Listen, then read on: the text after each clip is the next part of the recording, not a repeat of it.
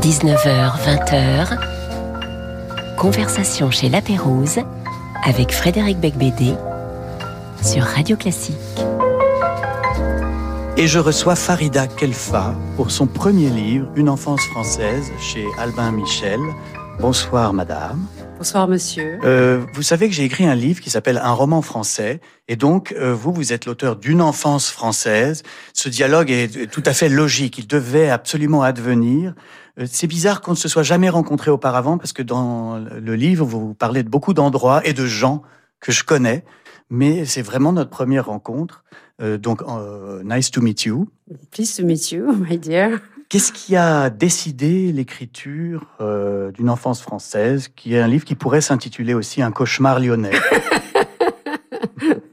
Ouais, euh, en fait, c'est la mort de ma mère qui, qui a enclenché l'écriture de, de, de, ce livre. Ma mère est morte au mois d'août, donc je suis rentrée à Paris. Euh, dernier? 2022. 2022. Donc voilà, ah et, et euh, chez les musulmans, on enterre très vite, ça se fait en 48 heures, donc euh, voilà. Donc après, je me suis retrouvée, je suis retournée en vacances où j'étais et, et je savais vraiment pas quoi faire de moi-même. Et donc, j'ai commencé à écrire. Je me suis dit, tiens, je, vais écrire. Et puis, les derniers souvenirs qu'elle m'avait donnés, pour ne pas oublier, comme elle était quand même assez avare de paroles, elle était là, elle s'était un peu la dernière année, je l'ai beaucoup questionnée sur son enfance et tout ça, donc j'avais tout enregistré, je voulais tout noter. Et puis en réalité, je, je suis revenue à l'enfance, à l'enfance, et j'ai commencé à écrire que ça, et ça, ça m'a happée. Je, je, me suis retrouvée plongée dans ce truc. Je me réveillais à 3h30 du matin, j'écrivais jusqu'à midi, euh, mais comme ça, un truc vraiment pulsionnel. Quoi. On sent d'ailleurs dans le livre cette nécessité, cette urgence de, pas seulement de témoigner, mais de, de, de mettre noir sur blanc ce que vous aviez vécu comme si c'était euh, un rêve, comme si c'était euh, un cauchemar, enfin une, ouais. quelque chose de tellement apocalyptique comme enfance que vous aviez euh, envie de mettre des mots dessus, quoi. Exactement. Et j'avais jamais mis de mots auparavant, en fait, là-dessus. Et euh, euh, en fait, c'est en l'écrivant que je me suis rendu compte de, de, de, de mon enfance. Je me suis dit, waouh, quand même. Parce que alors, Farida Kelfar, ouais. vous êtes, on vous connaît comme mannequin, comme oh. égérie, muse de Jean-Paul Goude, de d'Azdine Alaya, de, de beaucoup de, de, gens de la mode, Jean-Paul ouais. Gaultier également mais euh, ou comme personnalité du monde de la nuit avec le palace à l'époque. Bon, on voit beaucoup de photos de vous et tout ça, euh, mais mais on n'imagine absolument pas que vous vous venez d'une d'une enfance aussi terrible et euh, le, le, contraste en fait entre votre image publique et le et, et le texte que vous publiez, c'est ce qui est le plus saisissant. Alors j'ai euh, invité Simon Liberati ce soir. Simon bonjour. Liberati, bonsoir, bonsoir, euh, qui, bonsoir. Euh, qui, publie La hyène du Capitole chez Stock, euh, le deuxième tome de sa suite euh, qui s'intitule Les démons.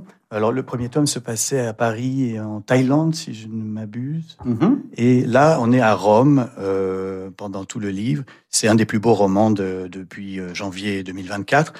Passé sous silence de façon assez injuste, mais c'est pas à moi de juger. Ça, c'est les choses de la vie. Il y a des moments où, où il y a des moments où on, où on, parle de vos livres, et puis d'autres moments où on n'en parle pas. D'ailleurs, c'est parfois pas mal qu'on n'en parle pas non plus. Ça dépend. Mais on va, on va quand même un, tout, un, petit, un tout petit peu en parler ici. Voilà. Pour, pour euh, corriger cette injustice.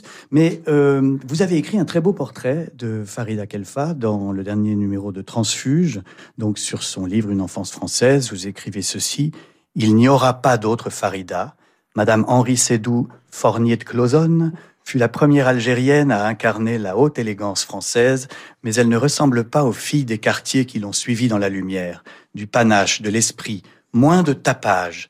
Née pauvre et arabe à Lyon trois ans avant les accords d'Évian, Farida fait penser à ces voyous retirés qui usent d'un langage discret pour masquer méfaits, prospérité ou infortune la parisienne d'aujourd'hui avec ses cheveux courts à la Mara Agnelli, voilà. ses bijoux et son agrément mondain, a peu à voir avec la délinquante en slougui et chignon palmier qui descendait l'escalier des bains-douches un soir où Edwige me la désigna en 1979. Edwige, alors parlez-moi d'Edwige parce que c'est euh, une amie commune, elle en parle dans le livre. Farida en parle bien, elle en parle peu, de toute manière générale, le, le ton style, est, on, va, on peut se tutoyer, pardon, hein, on se tutoie dans la vie, j'ai du mal à vous voyer sur les plateaux. Euh, euh, ton style est très très euh, sec et, et, net, ça c'est très frappant. Donc tu dis des choses très euh, très. Alors on a parlé des choses de ton enfance, mais on n'a pas pas encore évoqué le reste. Et c'est toujours très très très bref comme ça. L'apparition d'Edwige est très jolie comme ça. Où vous passez quelques quelques soirées ensemble, quelques nuits ensemble. le portrait discret, Edwige revient parfois dans les livres euh, français, mais là, c'est une très jolie, un très joli portrait. C'est elle qui m'avait, qui m'avait en effet, tu t'en souviens pas, c'est normal, mais qui m'avait euh, dit. Alors, Edwige était la portière du palace. Ouais, la physionomiste du palace. ouais, C'était la reine des punks. C'était une figure de l'underground parisien. C'était une femme sublime. Euh, euh, euh, complètement autodestructrice, mais mais, magnifique. Du, oui, mais on l'était un peu tous quand même. Mais oui, et donc. Euh, euh mais c'était une femme formidable. Enfin, j'ai du mal à dire une femme. Pour moi, c'est une fille, mais, mais euh, parce qu'elle comprenait. Il y avait quelque chose de très pudique chez elle. Elle était très euh, c'était une femme blessée, comme on l'était un peu tous euh, dans cette bande, et, et, et, et, en même temps, elle ne dégageait que de la lumière. Elle avait une peau fluorescente, elle était d'une blancheur euh, magnifique, elle avait la jambe tatouée sur toute la longueur, personne n'était tatoué, une grande flèche comme ça.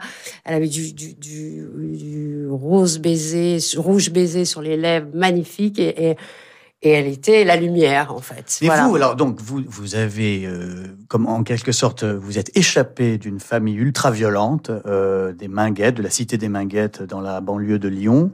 Euh, pour débarquer à 15 ans à Paris. Et la première personne que vous rencontrez, c'est la portière du palace. Voilà, exactement. c'est hallucinant. Oui, oui, oui. En fait, je, je l'ai rencontré euh, très rapidement. Bon, j'ai fait un peu d'ellipse, mais mais c'est une des premières personnes que j'ai rencontrées qui m'a recueilli. Et, et vous avez habité chez elle? Ouais, j'ai habité chez elle. J'ai habité rue des Blancs-Manteaux aussi. J'ai, j'ai, elle a été, elle à cette époque, elle était mariée avec Jean-Louis Georges, qui était un, un, un metteur en scène underground euh, euh, dominicain qui était très talentueux et qui est, euh, qui est mort euh, euh, d'une fin pasolinienne, assassiné par son amant. ah oui, comme Pacadis. voilà, comme Pacadis, exactement. Donc assez pire. Oui, non, il a jeter d'un pont d'autoroute, je crois. Je ne veux pas savoir. Jeter d'un pont d'autoroute, ah oui, c'est quelque chose dans ce genre.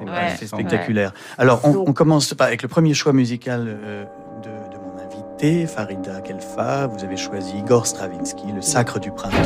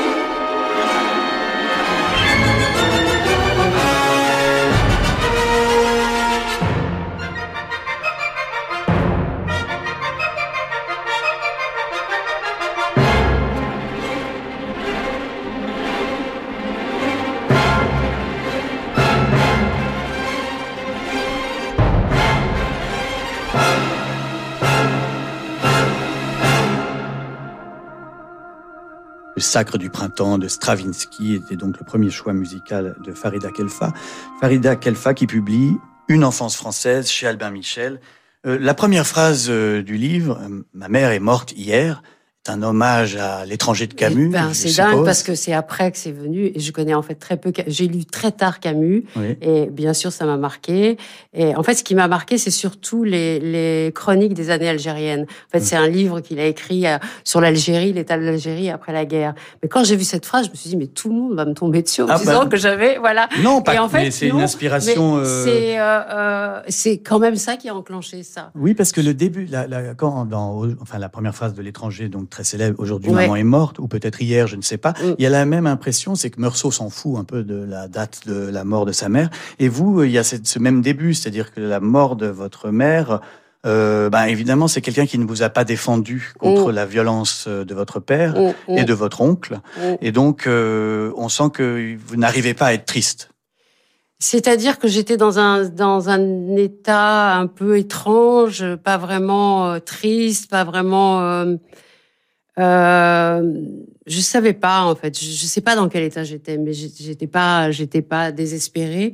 J'ai plutôt même eu l'impression qu'une espèce de chape de plomb que j'avais jusque là toute ma vie, et, et ben c'était soudainement envolé.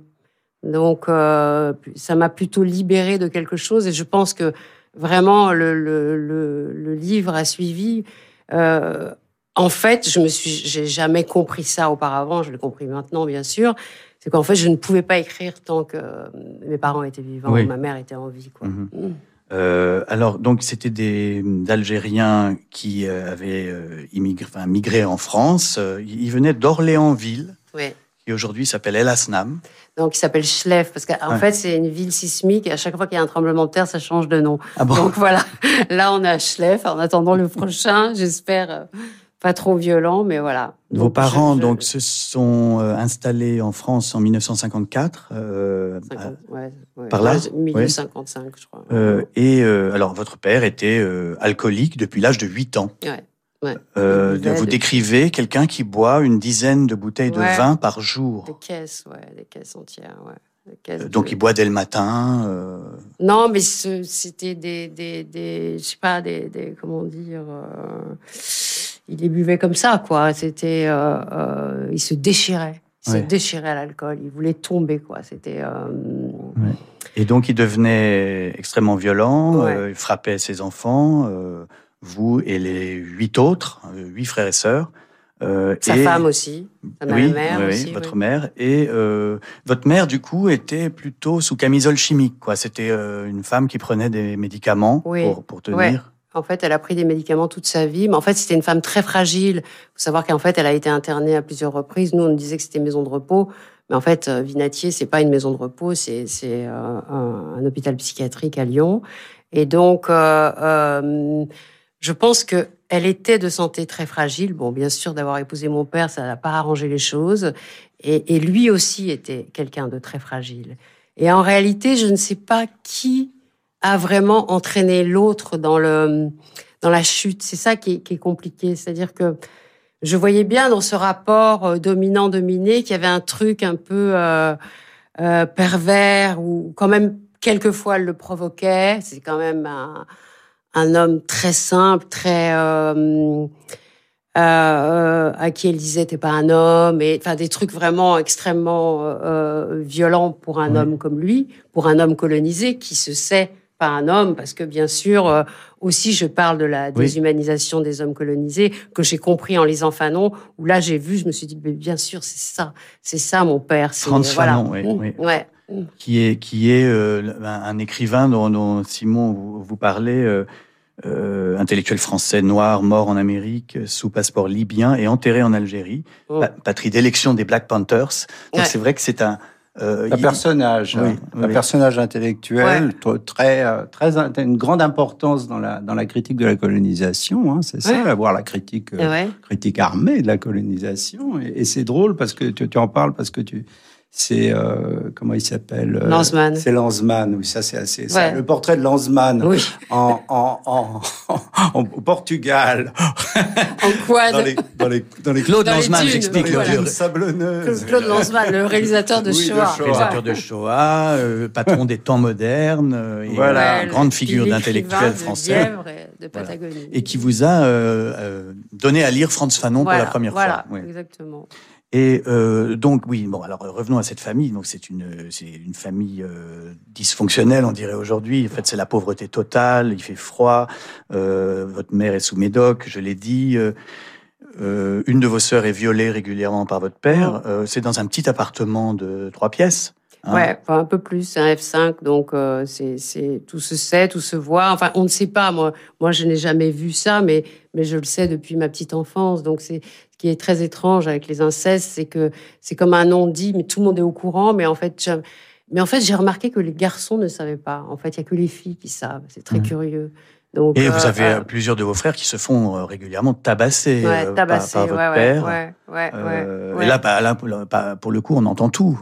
Ouais, bien sûr, bien sûr. Et, et, et mais il faut dire qu'il y, a, y quand même une très grande jouissance dans la violence. C'est ça que j'ai compris quand je voyais mon père fracasser mes frères et, et moi-même. Quand il s'affalait comme ça dans un râle, je me disais oui, en fait, il y a, il y a quelque chose de cet ordre-là. Et et aussi, de... se, ça lui faisait plaisir. Oui, bien sûr, bien mmh. sûr. C'est une rage qui est tellement euh, euh, sur ses propres enfants. C'est la haine de soi aussi. C'est ça va ensemble. C'est pour ça que je parle du colonisé. C'est vraiment euh, c'est euh, un délabrement quoi. C'est un abandon complet. De mais sa quand, personnalité. De son... Mais alors, ce que je comprends pas, c'est pourquoi est-ce qu'ils étaient, ils étaient pas obligés de venir en France, le pays colonisateur? je, je crois qu'ils n'avaient pas vraiment le choix. L'Algérie était dans une grande misère, justement, en lisant euh, Camus, j'ai compris ça. Les Arabes mangeaient littéralement des racines, ils n'avaient rien à manger.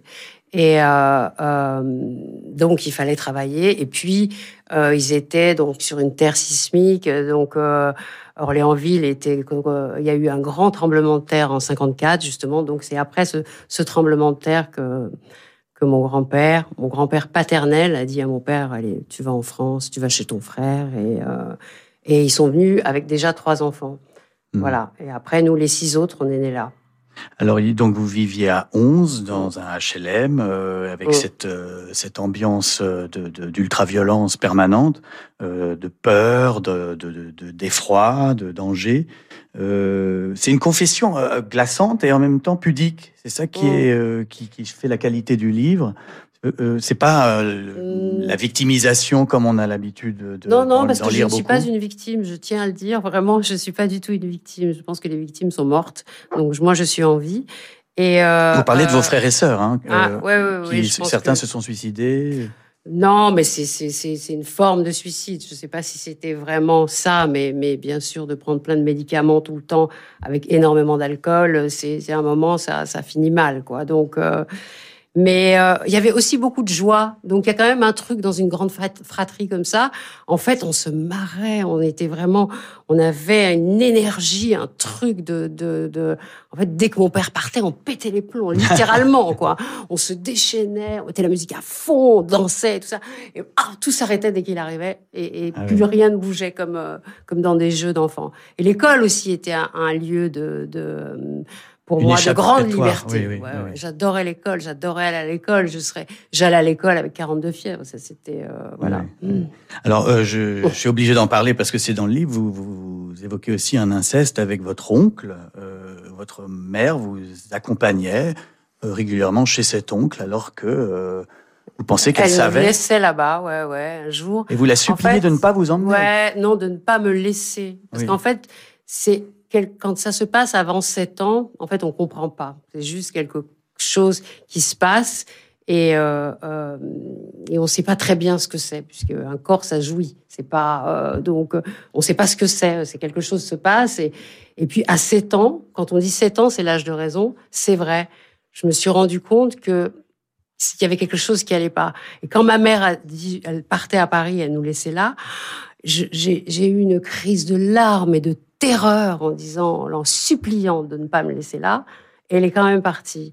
Et en fait, ce jour-là, je me suis dit, bon, enfin, je ne me suis pas dit comme ça, mais j'ai compris que j'étais seule dans la vie et qu'en réalité, je pouvais compter sur personne. Personne ne pouvait m'aider, personne ne, ne, pourrait me défendre contre l'ogre. Mais quand même, après, j'ai réussi à, à, à, esquiver, à essayer de de, de, de pas euh, de pas être abusé, quoi. Voilà alors, il y, a des, il y a des détails terribles. Par exemple, vous ramassiez les chewing-gums par terre, comme pour vous nourrir. Euh, non, pour avoir un chewing-gum. C'est pas que j'avais faim. non, mais quand je pense aujourd'hui, je me suis dit, bon, en fait, été immunisée contre toutes les maladies avec ça, parce que c'est tellement dégueulasse quand j'y pense. Mais bon, moi, ça me gênait pas du tout, en fait. Et puis, donc, euh, on l'a dit en commençant, à 15 ans, vous vous enfuyez euh, en prenant un train sans billet, et puis vous créez une nouvelle famille. Une nouvelle famille au Palace. Et je vais vous demander de lire le passage de la page 88. Nous étions toujours les bienvenus. Fabrice savait que cette jeunesse sans le sou était l'une des attractions majeures de l'endroit. Sans jamais débourser un centime, nous hantions le bar, la piste de danse et les toilettes. Je ne tarde pas à faire comme tout le monde, à me droguer. La première fois que je prends un trait d'héroïne, c'est dans les toilettes du palace. Camarfès, célèbre dealer du tout Paris, m'offre ma première ligne. Je sniffe d'une traite la poudre marronâtre qui m'arrache les sinus. La douceur inconnue qui envahit mon corps et mon âme n'a rien d'égal. Je n'ai jamais rien ressenti de pareil, le corps libéré de toutes les douleurs. J'aime tout le monde, tout le monde m'aime, un monde enchanté s'offre à moi. Je déclare mon amour à l'humanité, on s'embrasse, on se câline sur les canapés du Palace Rouge. J'ai trouvé la potion magique de la vie. Cette monomanie allait durer 15 ans. Le palace était peuplé de filles d'origine modeste, autant que de filles riches. Ça créait des fictions parfois, des frictions parfois. Les fortunés n'avaient pas beaucoup de sympathie pour moi, trop grande, trop violente, trop tout. Je ne comprenais pas bien comment fonctionnait le monde. Je savais quoi dire, mais je ne savais pas comment le dire. Je suis issue d'un monde de taiseux où la violence sous-jacente explose quand les mots se bousculent. Mes mots n'étaient pas en accord avec ma pensée, ni ma pensée avec mes actions. Il me fallait tout apprendre, et la façon la plus rapide pour cela était l'héroïne. Les drogues ont le pouvoir de vous désinhiber, de vous rendre plus beau, plus intelligent. C'est ce que je croyais jusqu'à ce que je vois des photos de moi sous emprise. Merci beaucoup, euh, Farida Kelfa. Ça donne une idée du style, c'est-à-dire que c'est pas un livre, c'est un livre fier, c'est un livre orgueilleux, euh, c'est un livre de rédemption par euh, la fête et par l'amitié.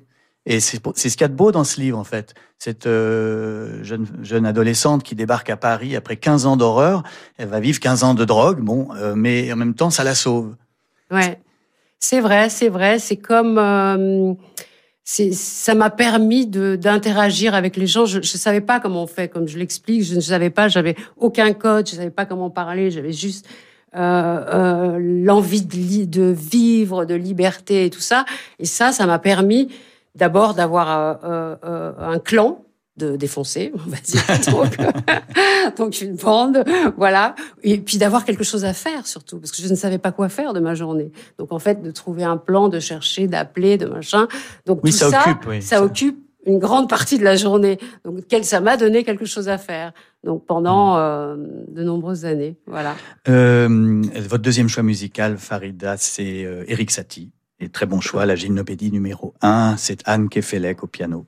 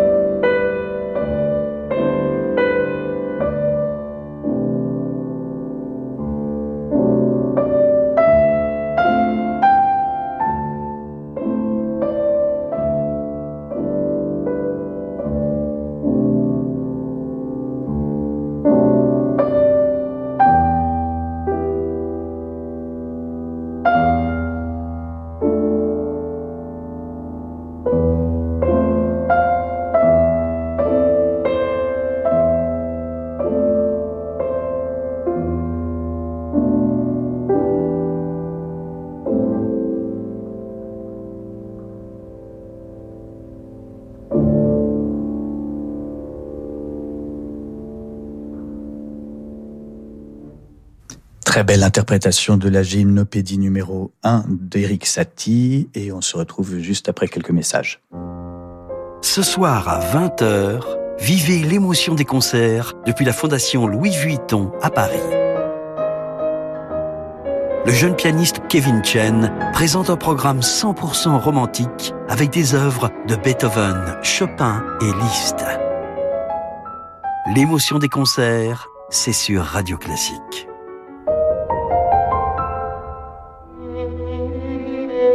Renaud Capuçon, Les choses de la vie, Cinéma 2.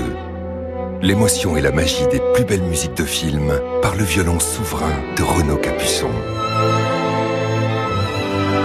Georges Delru, Michel Legrand, Philippe Sard, Joseph Cosma. Renaud Capuçon, Les choses de la vie, Cinéma 2. Un album Erato disponible dans toutes les FNAC. En concert à l'Olympia le 10 mars. Bonjour, c'est Avruccieri. Je vous invite à me rejoindre à Aix-en-Provence pour son festival d'art lyrique. Au programme, deux opéras fabuleux. La Clémence de Titus de Mozart avec la merveilleuse Karine Deshaies et Madame Butterfly de Puccini.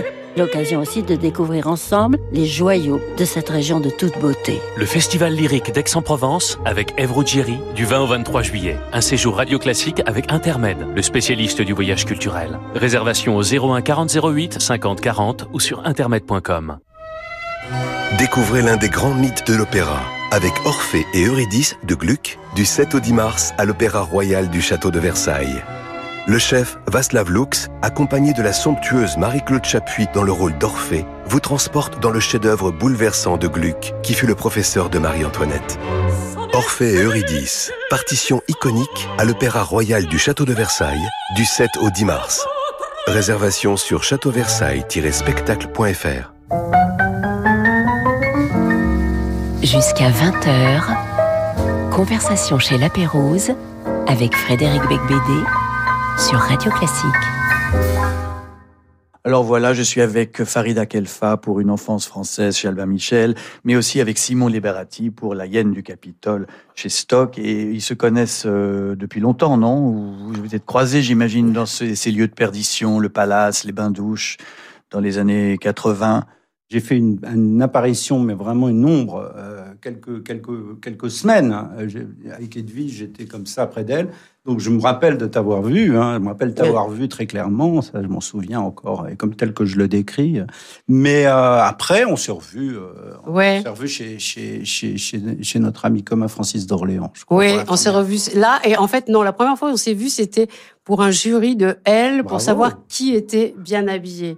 Et ce que j'avais bien aimé, c'était le. On aime beaucoup euh, Pamela Anderson, on aimait beaucoup en short en jean. Ah oui. oui. moi je trouve. Ah oui, c'est voilà. vrai qu'elle portait très bien le short en jean. Et la hug, c'est une des on rares était personnes. Les seuls, hein, on était les seuls, voilà.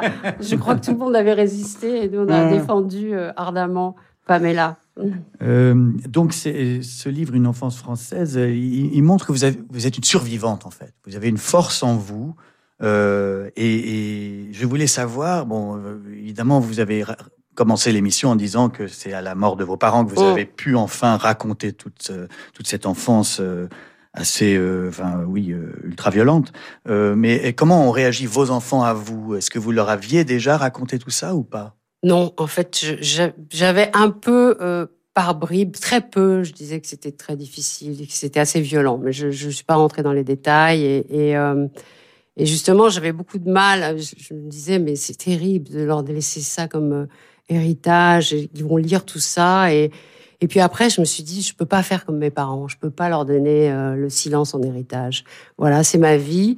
En fait, ça fait partie de leur vie. C'est leur, c'est, c'est leurs ancêtres. C'est, c'est leur histoire aussi. Donc, euh, si je leur cache ça, il y a quelque chose qui va leur échapper dans la vie et c'est pas bon pour eux. Donc, de toute façon, il vaut mieux faire face. Donc, Mais un l'a lu. Ah, il y en a un qui l'a lu Ouais, un l'a lu, euh, mais il m'a pas fait de commentaire. Euh, il me regardait juste bizarrement. Et je me disais, oh là là là là, putain, pourquoi je vais donner à lire Je suis folle. On était en vacances, je me suis dit, c'était pendant les fêtes, je, voulais qu'il le dise avant quand même tout le monde.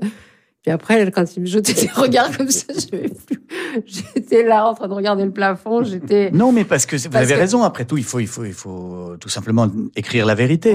Mais vous-même, vous dites que vous ne leur pardonnerez jamais. Vous pardonnez pas à vos parents. Non, je pardonne pas. Je pense que c'est trop facile de pardonner. Je veux dire, on peut. Euh, euh le pardon, qui a dit qu'il fallait pardonner? Est-ce que c'est Dieu qui a dit qu'il fallait pardonner ou les hommes? Comme ça, ça leur permet de faire de, des saloperies et dire ah mais non, mais j'ai demandé pardon à Dieu, je suis allé à, à confesse et voilà et non, ça y est, on pardonne. Eh ben non, ça marche pas oui, comme C'est vrai que souvent, quand quelqu'un a vécu quelque chose d'atroce, la première chose qu'on lui dit, c'est il faut pardonner. Mais euh, mais, mais non, bah, pourquoi c'est, Qui êtes-vous Qui êtes-vous pour dire ça C'est Dieu qui pardonne. Alors Dieu, on verra s'il pardonne. Euh, euh, mais euh, mais je ne suis pas dans le comment dire. Euh, je suis pas dans la colère, le, le, ressassement, le ressentiment. Je suis pas là en train de me pourrir la vie. pas du tout. C'est c'est une histoire qui a été vraiment euh, travaillée longuement sur le divan, je dois dire, mais aussi. Euh, euh, euh, il fallait la dire et, et la dire ne, ne, veut pas dire le pardon, mais ça ne veut pas dire que que je comprends pas la misère morale dans laquelle étaient mes parents. Je comprends leur délabrement, leur, leur, leur vraiment l'effondrement auquel ils ont, voilà, ils ont. oui. Est-ce que vous pensez que cette enfance était banale dans ces milieux-là et à cette époque-là? Ben, je pensais moi que tout le monde vivait un peu la même chose, mais que que ça se disait pas. Puis en fait, j'ai commencé à aller chez des copines et tout ça, et, puis je voyais que ça se passait très différemment. Donc, euh, notamment des copines françaises qui étaient arrivées dans la tour et tout ça, et, euh, euh j'ai commencé à comprendre que tout le monde forcément ne vivait pas ça. Et surtout, j'ai revu des copines d'enfance, j'ai reparlé avec des filles de l'époque qui m'ont dit mais c'est hallucinant parce que tu, on ne voyait pas du tout, du tout que, que ce que tu vivais. T'étais tellement, je voulais tellement planquer ça. C'était quelque chose que. C'est pour ça quand vous parlez de fierté d'orgueil, c'est assez juste parce que c'est ça qui m'a protégée parce que je me disais, il faut surtout pas qu'on voit la pauvre fille que j'ai été. Si je montre l'ombre d'un truc comme ça, tout va se craqueler, je vais m'effondrer hmm. et je pourrai plus me relever. Et vous dites aussi que vous avez été sauvé par la naissance de vos enfants, que euh, vous, ne vouliez euh, certainement pas reproduire ce que vous aviez vécu, mais en même temps vous n'avez pas de modèle euh, parental. Alors comment faire? Ben en fait, je sais pas, c'est une, une impro totale, on va dire. Mais c'est vrai que je voulais pas d'enfants. Je, je, pas en pensant que j'allais reproduire bizarrement, juste je pensais que c'était une tannée quoi d'avoir des gosses, que c'était euh, euh, que vraiment pourquoi les gens faisaient des enfants quoi. C'était euh... et puis à un moment ben c'est comme ça, c'est venu. Je vivais avec quelqu'un que j'aimais depuis longtemps et j'ai il avait deux petites filles et donc je me disais mais en fait c'est assez cool les enfants c'est pas si compliqué que ça. Et et euh, euh, et puis je suis tombée enceinte à la mort de mon père. Et euh, comme ça. Donc euh, donc là ça a précipité tout c'est-à-dire la décroche le machin le, le... là vraiment j'ai été obligée de, de passer à autre chose de devenir euh, adulte et voilà voilà. et de faire face à la réalité. Euh, alors, Simon Liberati est avec nous euh, et euh, vous publiez, Simon, La hyène du Capitole. Donc, je le disais, c'est la suite des démons qui était paru en 2020, c'est ça? Et qui. T'es plus, oui, je crois. Qui suit une fratrie, là aussi, Tainé et Alexis, la sœur et le frère, qui sont. Ils, pourraient être des personnages de la bande de, de Farida à l'époque oui. assez décadent. Dans la, ça se passe euh, quand vers la fin des années 70 Début des années 70, Début, un peu avant. Mais, mais de mm. toute façon, euh, ce qu'il y a de frappant dans le, dans le, dans le livre de Farida, c'est en effet ce, ce, cette retenue. Moi, j'ai pas exactement les mêmes qualités, donc, euh, mais je fais de la fiction. donc, donc voilà. Donc là, à ce point de vue-là, on est dans deux, dans deux, dans deux, dans deux, dans deux genres assez différents. Mais, le, mais, ce que ce que qui est raconté ressemble. Un petit mais alors, moi, moi, bon, j'ai plus envie de parler du, du, du livre de Farida, si ça, si ça ne vous dérange pas. Mais, euh, mais je veux bien parler du mien avec plaisir et merci de m'inviter. Mais, mais, mais, euh, mais en lisant le livre de Farida, ce qui m'a frappé, en effet, c'est cette retenue. C'est aussi quand même quand, tu dis qu'il n'y a pas de que, tu ne veux pas le pardon, que le pardon c'est quelque chose, je sens quand même quelque chose en effet qui n'est pas euh, de, de, la, de la haine. Ça se sent. Il y a des scènes dans ton livre, il y a même une scène avec ton père où il te perce les oreilles, oh. c'est ma mémoire est bonne, qui est d'une grande force et justement très sobre comme ça et très et même les, les, scènes en effet où tu décris que ta mère le pousse un peu, etc. Il y a des choses qui sont extrêmement euh, assez fines à mon avis. au point de vue, on n'est pas dans la, encore une fois, dans la, la littérature victimaire ou, le règlement de compte. Ou le règlement de compte sur la vie après. Alors là, tu, tu, tu, tu, traverses les choses comme ça. Tout à coup, tu, tu racontes en effet Edwige avec son tatouage de flèche sur la jambe, mais ça passe en quelques secondes, etc. Et c'est cette, cette, espèce de rapidité qui correspond d'ailleurs à ta, même à ta, à ta manière assez brève de, de, de te comporter, de parler, etc., qui, est, qui, est, très frappante dans le livre. Voilà, ça c'est une chose qui m'a beaucoup. Hmm. Pour ça que j'ai demandé quand, quand j'ai vu que euh, le livre paraissait de le, de le, de le, regarder. Parce que j'étais, tu, tu avais quand même, depuis longtemps, j'ai l'impression, envie d'écrire. Moi, c'est, l'impression que j'avais eue quand je t'avais, quand je t'avais croisé. gens disent ça, mais j'avais, surtout, je lisais beaucoup. Euh, oui. Donc, j'ai lu beaucoup de tes livres. D'ailleurs, j'avais, ouais, ouais. Ah, vous avez lu Simon, oui, oui, Anthologie des apparitions. Oui, oui, les tiens, les vôtres aussi. Oh, oh. Eh bien sûr, bien on est très heureux autour de cette table. non, moi, je lis tout le monde se congratule. Suis, voilà. je suis une grande lectrice, donc j'aime ça et j'ai euh, beaucoup apprécié vos livres. Et ça se sent quand, voilà. on, quand on lit une enfance française. Oui, oui, oui. Je, je, je... Ben, les livres m'ont sauvé, en fait, d'une certaine manière. J'ai compris qu'on pouvait mettre des mots sur plein de choses et, et qu'en fait, ça libérait quelque chose, ça, ça, ça, soulageait quelque chose. Et finalement, de l'écrire, cette histoire, je reçois tellement de, de, de, messages de gens de tout univers, de toute origine, qui me disent se reconnaître dans ce livre. Alors que vraiment, des situations, des, des émotions, des, des on n'est pas obligé d'avoir vécu une enfance française comme dans ce livre pour pour reconnaître quelque chose de soi. C'est hmm. comme ça que je l'entends. Et puis l'écriture n'est pas argotique, euh, c'est pas du verlan, euh, c'est pas rebeu entre guillemets. Non, non. Euh, du tout. Hein, c'est plutôt classique. Non, non, moi je n'aime pas une ça. Une retenue comme ça. Et puis il y a quelque chose, il y a des choses qui apparaissent sans que tu les décrives. C'est-à-dire par exemple la lumière de l'époque, ce qui m'a frappé. Tu sais, les appartements étaient hmm. pas très. Il y avait toujours une ampoule. Même dans les, il y avait pas que les, pauvres qui avaient une ampoule. Même moi j'étais dans un collège de, de, de, de curés, il y avait des riches et il y avait une ampoule dans la la pièce. Il y avait cette atmosphère des années euh, fin 60, comme ça, qui, qui, était.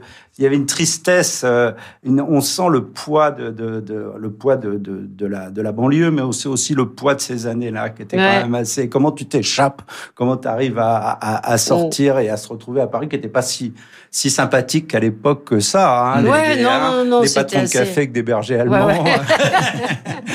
tu décris très bien quand tu dors avec le jean comme, comme, comme oreiller. Oui, le jean plié en quatre pour être prête à partir, pour être prête à s'enfuir. Parce que je pensais toujours que le danger était était immédiat, qu'il pouvait arriver à tout instant, et donc il fallait que je sois prête à m'habiller en deux secondes et, me sauver, quoi.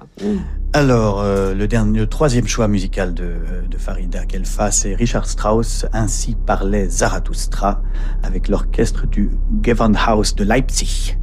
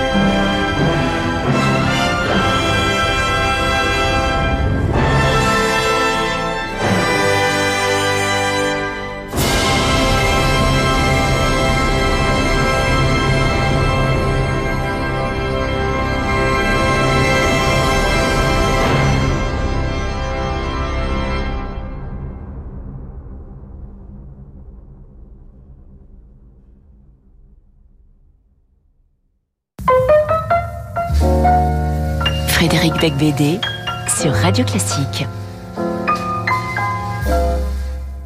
Et nous sommes toujours dans le salon chinois chez La Pérouse avec Farida Kelfa et Simon Liberati. Euh, j'ai au téléphone Romain Gary qui voudrait vous poser une question. Pour rien au monde, je ne recommencerai ni ma vie, ni celle d'un autre, ni rien. Je ne veux absolument rien recommencer. Alors, euh, Gary dit quelque chose d'intéressant. Il dit euh, que pour lui, si c'était à refaire, il ne referait pas du tout euh, sa vie de la même manière. Il voudrait pas revivre sa vie. J'imagine que c'est votre cas également. Revivre ma vie, non, pas vraiment. Mais je sais pas si je, ferais, si je serais capable de faire différemment. en tout cas, avec ce que j'avais à l'époque, c'était pas possible. mais j'ai fait quand même beaucoup de conneries. Je, quand même, je changerais quand même pas mal de choses. Ouais. Ouais, ouais, ouais, ouais. Il y a plein de choses que je changerais. Aujourd'hui, euh, vous êtes plus dans la mode ou dans le documentaire, puisque vous réalisez des films, vous avez suivi la campagne euh, de Nicolas Sarkozy, vous avez euh, fait des, des documentaires sur euh, des grands couturiers. vous diriez que quelle, est votre activité? Est-ce que vous allez devenir un, Alors, écrivain? Je, je sais pas. Ça, j'en sais rien. Je sais, pour le moment, je sais pas. je... je j'ai écrit, c'était c'était une pulsion. Après, est-ce que je suis capable d'écrire un autre livre? Je sais pas. Est-ce que je suis capable de raconter des histoires? Je ne sais pas. J'ai euh... mais euh, peut-être je peux faire quelque chose de ce livre. Je sais pas encore. Je suis encore ah peut-être euh, adapté au cinéma. Euh, oui, mais c'est pas. Euh, en fait, moi, la, la, la, douleur enfantine au cinéma, ça m'intéresse pas du tout. J'ai pas envie de montrer des enfants qui souffrent. Mais je pense qu'il y a une manière de, de faire ça euh, qui tire vers la joie, vers euh, la lumière, on va dire. Ou vous pourriez le faire comme euh, ce film La zone d'intérêt euh, sur euh, Auschwitz, mais vu par les par l'extérieur, le jardin des, des, du directeur et de sa femme et de leurs enfants, c'est-à-dire qu'on sente, on sente la, comment dire, je, je sais pas pourquoi je dis tout ça, mais un film un peu conceptuel où on verrait pas la violence, mais on l'entendrait. Ouais, ouais. Peut-être, peut-être, peut-être. En tout cas, on la verra pas. On la verra pas. Non. Euh, donc euh, oui, il y a, y a manière, il y a, y a, des manières de faire. Je... Vous dites dans le livre, j'aime la mode pour sa liberté, sa légèreté, sa fausseté. Bah oui. c'est que, c'est que ça, c'est très dandy comme euh, vision. De, ah oui. Ben oui, de dire j'aime l'artifice. C'est ça qui oui. vous plaisait, en fond, c'est de créer un personnage. Jean-Paul Goude vous a créé comme comme égérie. Mais ouais. vous avez vous-même, vous vous étiez créé, comme vous aviez créé ouais, votre figure. Je me suis plus créé. Enfin, il m'a aussi, il m'a sublimé, on va dire. Mais Jean-Paul, dès qu'il m'a rencontré, il voulait me couper les cheveux. Et en fait, je me suis coupé les cheveux quand nous sommes séparés. Donc j'étais un peu tordue. J'ai vraiment, je faisais de la résistance. Euh, et il découpait je... votre voilà, chevelure, et voilà, il l'allongeait, il allongeait vos jambes. Au contraire, il l'a rajouté. D'ailleurs, oui. je l'ai prise pour la couverture du livre, cette photo. Euh, euh, et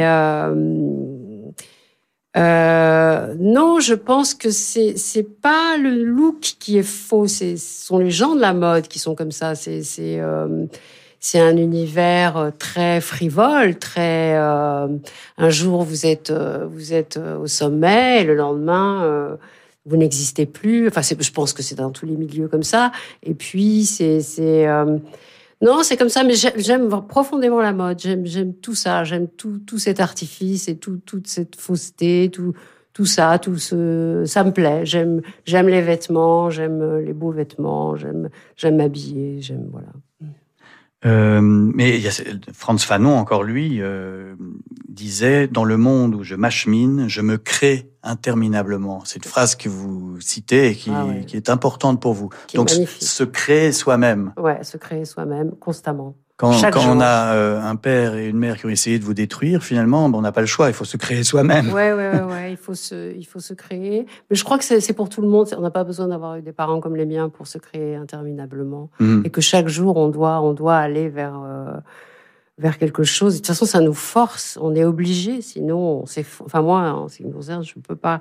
Je suis obligée de, de, d'aller de trouver quelque chose. Et vous étiez je... faite pour la mode finalement. Finalement, c'était Ouais. assez logique. Euh, vous arrivez à Paris, vous êtes dans deux mondes qui sont deux mondes d'artifice. C'est la night, Oh. et, euh, Fabrice Emmer, la bande du Palace, et puis ensuite la mode, qui sont des où les gens se se forgent des caractères, des, comme des personnages de romans. quoi. Ouais. Ouais. Où la fragilité est assez courante. Oui, Hein, c'est ça, plus qu'on voilà. croit. Ouais, beaucoup plus courante. Mais et c'est pour ça qu'on se met des, des, des, des, des grands boucliers comme ça, des apparences qui font que, que voilà. Tu parles très bien, très très peu de la fragilité, de ta fragilité. De temps en temps, il y a juste une petite chose qui apparaît Ah euh, ouais comme un éclat, comme ça. Ouais, ça se voit à la fin. Mais c'est là où il y a un point commun Oui. avec, avec votre Alors, livre. bon, La oui. hyène du Capitole. Il veut, il veut pas en parler, mais je m'en fous. Moi, je veux bien qu'on en parle parce que je voudrais Mais bien oui. le lire. Mais moi, ça me dérange pas d'en parler moi. C'est un non, livre sur la Dolce parler, Vita. C'est pas- c'est un livre qui se passe à Rome, donc sur la Dolce Ouais. Vita et sur tous ces personnages. Alors il y a Truman Capote, il y a Andy Warhol, il y a Helmut Berger qui, qui gravitent autour de ce frère et cette sœur complètement dépravés. Mais euh, vous aussi, ce, ce- ça vous fascine les personnages qui s'auto-créent, qui se font des personnes, qui, qui, qui vivent leur vie comme une fiction. Ah ben, l'idée de départ du livre, du premier, du deuxième et du troisième, c'était des, des, des jeunes gens qui voulaient rentrer, euh, qui savaient que Capote était en train d'écrire un livre qui s'appelle Prières exaucées, qui voulaient rentrer dans son livre. Donc s'approcher de lui pour rentrer dans son livre. C'est une sorte de, de, de chose. J'avais appelé ça le complexe de Ganymède. Tu sais, l'idée d'être enlevé, vous savez, d'être enlevé, d'être, qui était très présent au palace. Hein. C'était Ouais, la, tout à fait. la tout à fait. rencontre qui Ouais, allait ouais, changer, ouais. qui allait changer tout. La vie, hein. voilà. la personne fort célèbre, ça pouvait être Warhol ou n'importe qui, qui passe et qu'on va réussir Ouais. à attraper. hein. Donc ça, Oui. c'était l'idée du livre.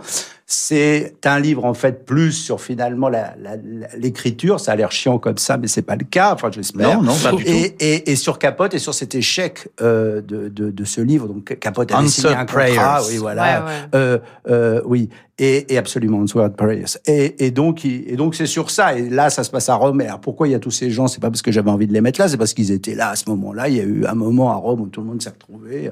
Puis après, tout le monde est parti à New York, euh, en- en- juste à- au milieu des années 70. Et voilà. Et donc, il y a une atmosphère qui est en effet une atmosphère qui était une atmosphère que que, que, que Farida a sûrement euh, connue aussi, comme comme tous nous tous, c'est-à-dire cette espèce de, de. Il y avait quand je parlais de la lumière tout à l'heure, il y avait une lumière particulière au palace. ouais. Il y avait une lumière. Rappelle-toi Edwige ouais. dans la porte quand elle était dans sa porte, dans, avec ses cheveux blancs comme ça, hein, comme un ange qui choisissait les, les- qui tirait de la de la tu sais de la de la de la rue où il y avait vraiment n'importe quoi à ce moment-là. Qu'elle choisissait. Et Oui, ça mais dans la lumière. D'ailleurs, prière exaucée, c'est c'est un peu ça parce que c'est c'est aussi euh, le studio 54. C'est là où il arrive plus à écrire. Ouais. Il est tellement défoncé, tellement Voilà. drogué, tellement euh, euh, chargé d'alcool et de, de calmant que que c'est il y arrive plus. Donc c'est c'est bien. Moi, je- c'est un livre qui que j'ai j'ai apprécié. J'ai- j'ai- Je l'ai- lu quasiment quand il est sorti. Je pense qu'il est sorti dans les années 80. donc Ouais, ça, absolument. voilà. Il y a, il y a la Et- nouvelle, tu sais, qui s'appelle La Côte Basse 1967, Voilà, avec sûr, les deux, voilà, les deux avec- qui déjeunent au Avec restaurant. Babe et qui- Perry voilà. et, Et, voilà, et qui reconnaît pas sa- qui reconnaît pas son mari. L'autre, Ouais, il y en a un qui arrive à table, elle dit mais je connais ce type-là, elle dit mais écoute, t'as, t'as- t'as- t'as vécu avec lui pendant 10 ans. je croyais que c'était pas possible, mais en fait ça arrive. Ça arrive, ouais. Ça arrive dans la vie. Mais c'est vrai que c'est euh, une époque particulière, quoi, où les gens se, se- se prennent pour des personnages de livres. Qu'est-ce qui, qu'est-ce qui caractérise cette époque? Pourquoi qu'est- Qu'est-ce qui est différent aujourd'hui Diriez-vous? Ben, moi, je ne sais pas parce que je suis pas jeune aujourd'hui, donc je peux pas savoir. Je peux vous dire que déjà ils, ils ne couchent plus ensemble. Hein. Il y a des études Ouais. qui montrent que ah Ah ouais. ne, font plus l'amour. Déjà, c'est une grande différence probablement. Donc ça aussi, c'est une différence. Mais bon, le sexe ouais. n'était pas très important. Non, hein, c'était pas non plus euh, très. C'était beaucoup plus important. euh, non, non, non. de trouver marrant, un approvisionnement pour Voilà. le soir. D'accord, très bien. Ça, c'était, c'était, c'était chargé de désir. Mm. Le reste- romantique, romantique, Oui, ou des romantique, passions voilà, comme ça, voilà. tu rencontrais, tu étais, dans une espèce d'idylle comme ça, Bonnie and Clyde, un Mm, truc un mm. peu, mais c'était pas, enfin C'était voilà, pas c'était très pas un truc. sexe pour Sauf le pour, sexe, les, pour les quoi. gays, enfin bon, c'était. Exactement, Il y avait des ouais. milieux plus de sexe On- que d'autres. on- mais, Et Simon Liberati, est-ce qu'il y aura un tome 3 des démons? Hélas. Oui, c'est donc celui qui se passera à New York. Ouais, D'accord, absolument. très bien. Il va commencer en 75 à, à, à, à- à- en Floride, chez, chez Euh, Capote. Euh, quand sort le euh, pas en Floride d'ailleurs, hein, qu'est-ce que je raconte comme connerie, en, en- en Californie. en Californie. Quand sort le livre de Laetitia Hallyday que vous avez Ah, coécrit? alors euh, il sort, bah, il sort bientôt, il sort en 2025. D'accord, j'espère ça, ça que va être assez drôle. Ferez attention à être gentil avec Laura Smet, s'il vous plaît, sinon je vais me fâcher. Bah, c'est pas moi qui l'ai écrit, hein, c'est- Laetitia. Ah, elle a Laetitia dit que- elle dit que c'est vous qui l'avez est par écrit. définition quelqu'un de gentil. Bon, Par définition, voilà. Bien. Alors, le choix jazzistique de Farida Kelfas, c'est Miles Davis. C'est la bande originale de Ascenseur pour l'échafaud de Louis Malle.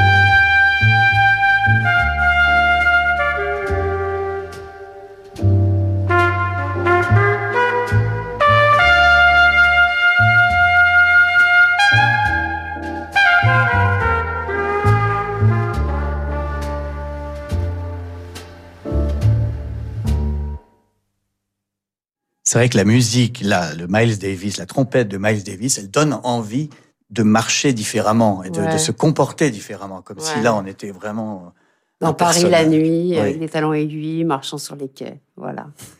Exactement. Euh, est-ce que vous diriez que la colonisation rend fou et que c'est ça le vrai sujet caché d'une enfance française, Farida Kelfa Absolument. La, la, colonisation déshumanise les hommes, les dépossède de leur propre corps, et ils ne savent plus qui ils sont et c'est terrible. Et ça fait des dégâts sur plusieurs générations. On hérite de ça comme d'un membre euh, fantôme et, et on comprend pas ce qui nous habite. Et c'est contre ça que je me suis euh, bagarrée. Je ne voulais pas être une colonisée, je ne voulais pas hériter de, de, de ça. Parce que vous dites, on peut être français, vous êtes né en France, Bien hein, sûr. on peut être français et partager la mélancolie des peuples déplacés. Tout à fait. Très belle phrase. Hum. Je, je, euh, partage ça, oui. Je vois, je vois. Quand je vois les réfugiés en Méditerranée sur des radeaux, je me dis toujours que ça pourrait être moi, et je, je le sens quand je vois les ouvriers le matin, le regard comme ça, même les éboueurs quand je les vois marcher, euh, prendre les poubelles, la manière dont cette espèce de regard qu'ils ont très lointain et très mélancolique et très et en même temps ils font ce qu'ils ont à faire eh ben, je me sens très proche d'eux. J'ai vraiment l'impression d'être pareil, quoi. Je, je, je, je, voilà, je, je, partage quelque chose de cette mélancolie-là. Ouais. Vous êtes allé, vous êtes retourné en Algérie? Oui, je suis allée en Algérie euh, pour une Fashion Week il y a, il y a longtemps. il y a huit ans. La première Fashion Week d'Alger, c'était pas mal. Il y avait des très bons stylistes et tout ah. ça, donc ça m'a fait plaisir. Mais depuis, je suis pas retournée. J'espère y retourner. En tout cas, merci infiniment Farida Kelfa et bravo pour votre premier livre, Une enfance française, chez Albin Michel, que je conseille à nos auditeurs et auditrices. Et puis aussi, merci à Simon Liberati d'être venu parler de son amitié et pour Farida Kelfa et euh, de votre roman La hyène du Capitole, paru en janvier chez Stock, que je recommande chaudement aussi.